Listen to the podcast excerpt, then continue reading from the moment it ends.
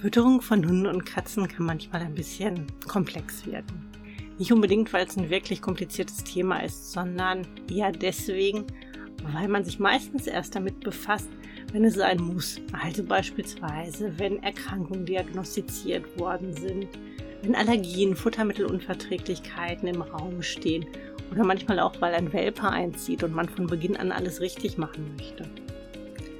Und dann ist der Punkt da, wo man manchmal nicht nur diese Informationen braucht, sondern wo auch ein gewisser Zeitdruck dahinter ist. Und dann fängt es an, ein bisschen kompliziert zu werden, denn wenn man recherchiert, stößt man oft auf sehr viele unterschiedliche Informationen und auch auf viele unterschiedliche Meinungen. Und die Krux dabei ist ja, für sich das Richtige rauszupicken. Also die Frage, die am Ende bleibt, ist, was ist für mich relevant? Was passt für mein Tier? welche dieser Informationen sind wichtig, richtig, welche kann ich vernachlässigen. Und das betrifft einen besonders häufig, wenn es um den Bereich BAF, also Rohfütterung von Hunden und Katzen geht. Und deswegen ist dieser Podcast nicht nur für alle, die gerade anfangen zu barfen, sondern auch für alle, die seit vielen Jahren roh füttern und genauso für alle, die einfach Lust auf dieses Thema Fütterung und Ernährung haben. Ich bin Ute Waden, ich bin Tierheilpraktikerin und Tierernährungsberaterin für Hunde und Katzen und in dieser Podcast-Episode soll es ein bisschen darum gehen, nicht nur wie man im Urlaub füttern kann, so ganz grundsätzlich, sondern vor allem, wie man Problemen im Urlaub vorbeugen kann, also die typischen Magen-Darm-Verstimmungen. Was kann man tun? Wie kann man vor allem vorbeugen? Denn keiner von uns möchte im Urlaub eigentlich den Stress haben, dass der Hund die ganze Zeit erbricht oder Durchfall hat oder sein Futter nicht frisst und man im Urlaubsort dann nochmal auf die Suche gehen muss nach Alternativen und dann ist da nichts. Das betrifft eben nicht nur die BAFA, die eigentlich im Urlaub fast immer anders füttern, als das normalerweise der Fall ist. Zumindest wenn man keine Ferienwohnung hat, ist das eben auch manchmal ein bisschen von den Kühlkapazitäten schwieriger, gerade wenn man im Wohnwagen unterwegs ist oder ähnliches dann ist das mit dem Stauplatz und dem Kühlfach eben schon auch ein Problem. Das heißt also, die Fütterung wird meistens im Urlaub gewechselt oder man hat keine Lust für drei Wochen Dosen mitzuschleppen oder sonst irgendwas. Und dann geht's ja doch eher in die Richtung Trockenbarf, Trockenfutter und man hat also eine andere Fütterung. Man geht bei Hunden eigentlich immer davon aus, dass das irgendwie funktioniert, weil es funktioniert auch bei vielen Hunden. Oder man nimmt diese Problemchen, die dann parallel auftreten, auch einfach in Kauf, dass man weiß, ja, okay, na, der Hund hat jetzt mal zwei Tage weichen Kot und dann ist es ausgestanden. Allerdings sollte man sich immer vor Augen führen, dass eine Futterumstellung immer auch Schwerstarbeit für den Verdauungstrakt ist. Und gerade wenn Tier ein bisschen vorbelastet ist, also wenn schon in der Vorgeschichte Magen-Darm-Probleme zu finden sind und man einen Hund hat, wo man weiß, der neigt ein bisschen dazu, dass der auch unter Stressdurchfall hat, dass der eben auch gerne mal erbricht, dass auch dieses nüchtern Erbrechen unter Umständen Thema ist, dann sollte man sich um diese Urlaubsfütterung schon mehr Gedanken machen, als man das bei einem Hund macht, wo man sagt, ja, der hat wirklich einen Magen aus Eisen und da passiert gar nichts. Auch für so einen Hund ist diese Fütterungsumstellung, wenn man denn eine macht und eben im Urlaub wirklich anders füttert als zu Hause, Schwerstarbeit. Man sieht es nur nicht. Das heißt also, eigentlich ist jede andere Fütterung, vor allem eine komplette andere Fütterung, als das zu Hause der Fall ist, eine Futterumstellung. Und normalerweise geht man Futterumstellung je nachdem, was man für ein Tier vor sich hat, ob das ein älteres Tier ist, ob das ein jüngeres Tier ist, ob man eben wirklich schon eine bestimmte Vorerkrankung hat, eher langsam an. Natürlich kann man von heute auf morgen irgendwas umstellen. Und das macht man häufig auch. Aber oft ist es besser, auch um zukünftige Probleme zu vermeiden, das ein bisschen mit System zu machen und auch ein bisschen schonender anzugehen. Dass es für den Verdauungstrakt eben auch nicht ganz so eine starke Belastung ist. Deswegen ist eigentlich das Wichtigste, was man als Prophylaxe tun kann, nicht erst im Urlaub mit der neuen Fütterung beginnen. Das wird ganz häufig gemacht, dass man maximal so zwei, drei Tage vorher vielleicht mal beginnt, mit einem Trockenfutter zu arbeiten, wenn man vorher barft. Aber das ist natürlich schon eine krasse Umstellung und viel besser ist es, wenn man das langsam auch ich will nicht sagen unbedingt einschleicht. Ja, also das muss man nicht in homöopathischen Dosen machen. Aber wenn man eben vielleicht schon mal zwei Wochen vorher anfängt, die neue Fütterung zu beginnen. Und dass man da eben dann zwei, drei Tage, das ist auch nicht ideal, aber dass man so zwei, drei Tage Mischfütterung hat und dann eben wirklich nach und nach, je nachdem eben wie alt das Tier ist, je älter das Tier ist, desto langsamer sollte man das angehen und desto mehr sollte man auch überlegen, ob es eine Möglichkeit gibt, im Urlaubsort so zu füttern, wie man das bisher gefüttert hat. Aber desto schonender sollte man das dann am Ende eben auch machen. Worauf man auch immer ein bisschen achten sollte, ist, dass die Unterschiede zwischen bisheriger Fütterung und der Urlaubsfütterung nicht so wahnsinnig groß sind. Also wie bereits gesagt, wenn man jetzt zu Hause normalerweise barft oder auch kocht, man wählt im Urlaub dann ein Trockenfutter, was vielleicht auch qualitativ jetzt nicht so super ist, einfach weil man sagt, ich will es nach Möglichkeit auch im Zweifelsfall vor Ort nochmal kaufen können, dann ist das schon meistens von der Zusammensetzung, von der Art der Verarbeitung und auch von den Zutaten sehr weit auseinander. Denn im Trockenfutter haben wir einen viel höheren Stärkeanteil. Wir haben unter Umständen Zusatzstoffe, die wir nicht genau kennen. Wir haben eine viel längere Zutatenliste und eben auch nicht alle Komponenten genau deklariert. Der Feuchtigkeitsgehalt ist ein anderer. Also die Unterschiede sind schon massiv. Das sieht mit Trockenbarf ein bisschen besser aus, weil es letztendlich das Barf-Konzept in Trockenform ist. Sollte es zumindest sein. Also, dass man zumindest keine Inhaltsstoffe hat, die man nicht kennt und dass man eigentlich eine ähnliche Zusammensetzung hat, wie man sie normalerweise auch füttert. Und das ist auch der zweite Punkt, dass man wirklich auf die Hochwertigkeit der Zutaten achten sollte, dass das zur bisherigen Fütterung nicht so ein wahnsinniger Unterschied ist. Also, dass man, wenn man barft, jetzt nicht auf einmal eine Dose wählt, wo nur oder hauptsächlich Bindegewebe drin ist, wo viel Lunge drin ist, wo Euter drin ist, wo Schlund drin ist. Und das ist von der Qualität doch deutlich unterschiedlich. Und je mehr auch Innereien verarbeitet sind, desto stärker kann es zu solchen Durchfällen kommen oder je stärker ist das Risiko, dass das eben passieren kann. Neben der ganz normalen Futterumstellung, die da ja eigentlich nebenher abläuft. Also mit Reinfleischdose oder ähnlichem ist man da als BAFA schon ganz gut aufgestellt oder man kauft tatsächlich im Urlaubsort frisch. Aber dass die Fütterung qualitativ nicht so weit auseinander liegt und dass man eben nicht erst mit Urlaubsstart beginnt, anders zu füttern, das sind zwei ganz wichtige Kernpunkte, wenn es um Vermeidung von solchen Verdauungsproblemen gibt, die im Urlaub eben gerne mal auftreten. Und manchmal kann man das nicht ganz vermeiden, weil Urlaub natürlich auch immer eine Stresssituation ist für ein Tier und das kann auch durchaus positiver Stress sein. Aber Stress begünstigt nun mal auch bei vielen Hunden Durchfälle oder Erbrechen und überhaupt Verdauungsstörungen. Das ist relativ normal. Darauf muss man also zusätzlich vorbereitet sein, auch wenn man beginnt, die Fütterung weit vorm Urlaub umzustellen oder immer mal wieder eben einzuführen. Auch wenn man eben eine qualitativ hochwertige, passende Fütterung wählt, kann es trotzdem sein, dass eben mal zwei, drei Tage weicher Kot auftritt oder auch mit dem Urlaubsbeginn dann sowas wie Erbrechen einsetzt. Und darauf sollte man wirklich auch ein Stück weit vorbereitet sein. Man kennt seinen Hund am allerbesten, also man weiß meistens, was das für ein Typ ist. Aber es gilt auch immer so ein bisschen eine Hausapotheke mitzuführen.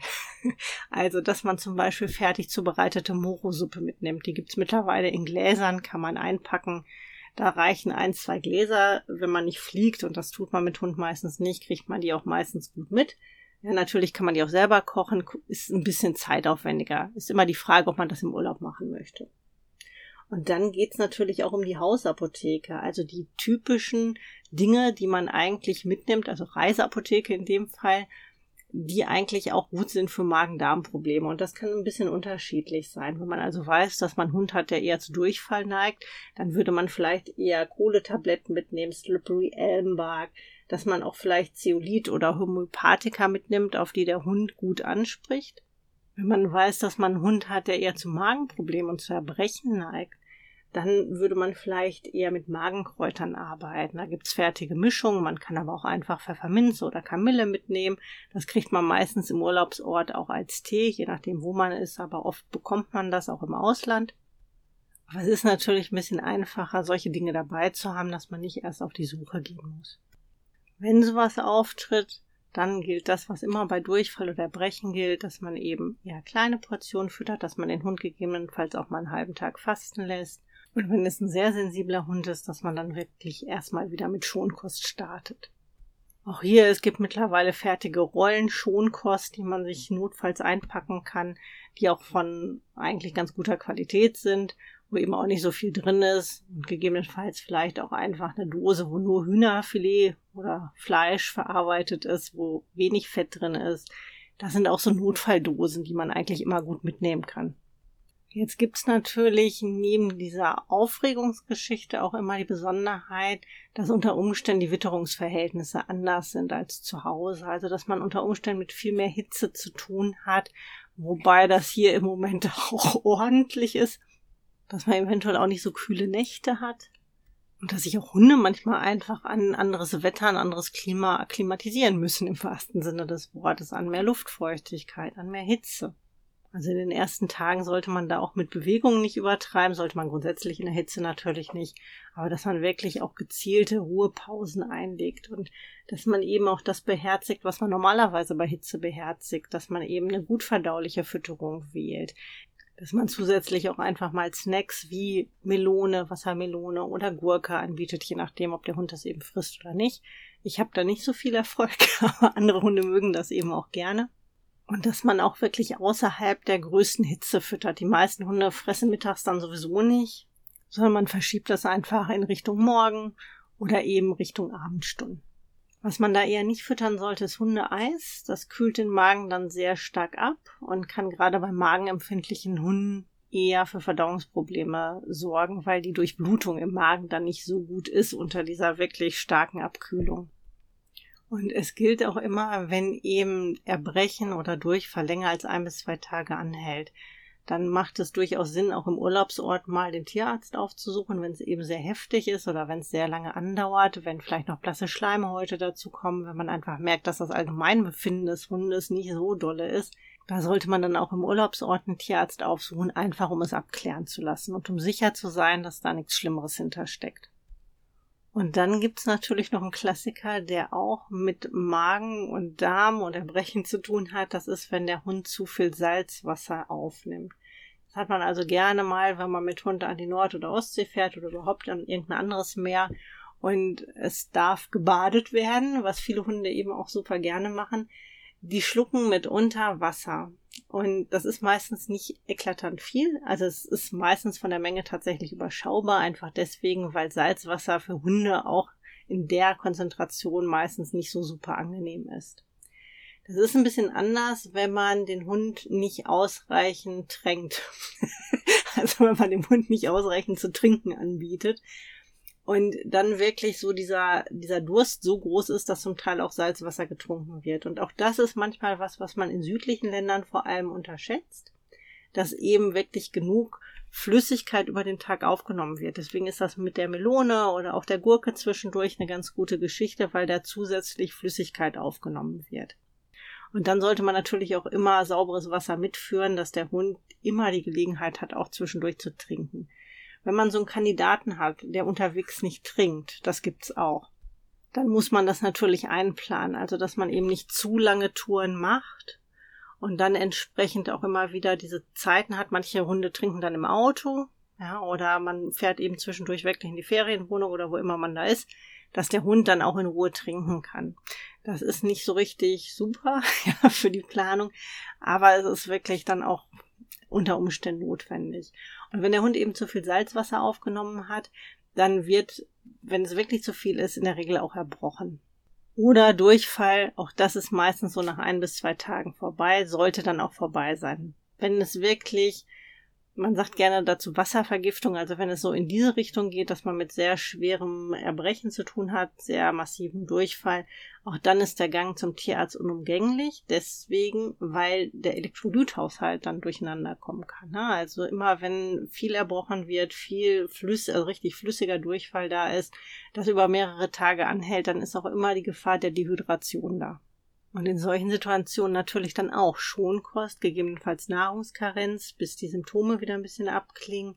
Und deswegen ist immer gut, wenn man da vorbereitet ist, ne? dass man entsprechend Schonkost entweder vor Ort zubereiten kann oder dass man was Fertiges mitnimmt, dass man Mogosuppe dabei hat und dass man immer auch die Option hat, schnell handeln zu können. Nichts ist nerviger, als wenn man sich vor Ort dann darum kümmern muss. Ich hatte das einmal, dann steht man vor Läden, die es schon gar nicht mehr gibt oder die einfach nicht das Angebot haben, was sie auf der Website haben, weil sie seit 100 Jahren die Website nicht mehr aktualisiert haben oder weil Google was Falsches ausgespuckt hat, die Öffnungszeit nicht stimmt, was auch immer. Und dann fährt man wirklich einen halben Tag durch die Gegend, den man auch irgendwie schön äh, sonst irgendwas machen könnte und sucht das passende Futter.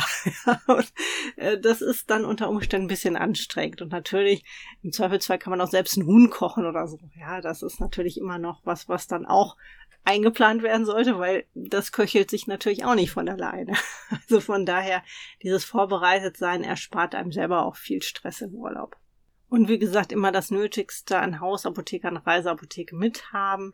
Das erspart einem auch viel. Also das gilt natürlich jetzt nicht nur für diese Geschichten mit Erbrechen, Durchfall, sondern eben auch Verbandszeug, was gegen Insektenstiche, gegen Verbrennung und so weiter. Dass man da wirklich gut ausgerüstet ist.